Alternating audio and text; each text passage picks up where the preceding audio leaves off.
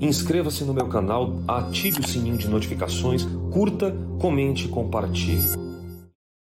Talvez você não tenha uma compreensão total da importância da sexualidade na vida adulta, a formação do desenvolvimento sexual na infância. Isso tudo tem a ver não com a fase erótica, mas o desenvolvimento sexual, esse ciclo de pulsões, por exemplo, de uma fase oral do bebê, que é a sucção no, no, no, amamentar. Então, talvez o que você precisa entender hoje é que as suas pulsões ou as não pulsões fazem parte da maneira com que você, na sua infância, foi desenvolvido. Muita coisa daquilo que você deseja ou daquilo que você tem medo é do ambiente da curiosidade sexual.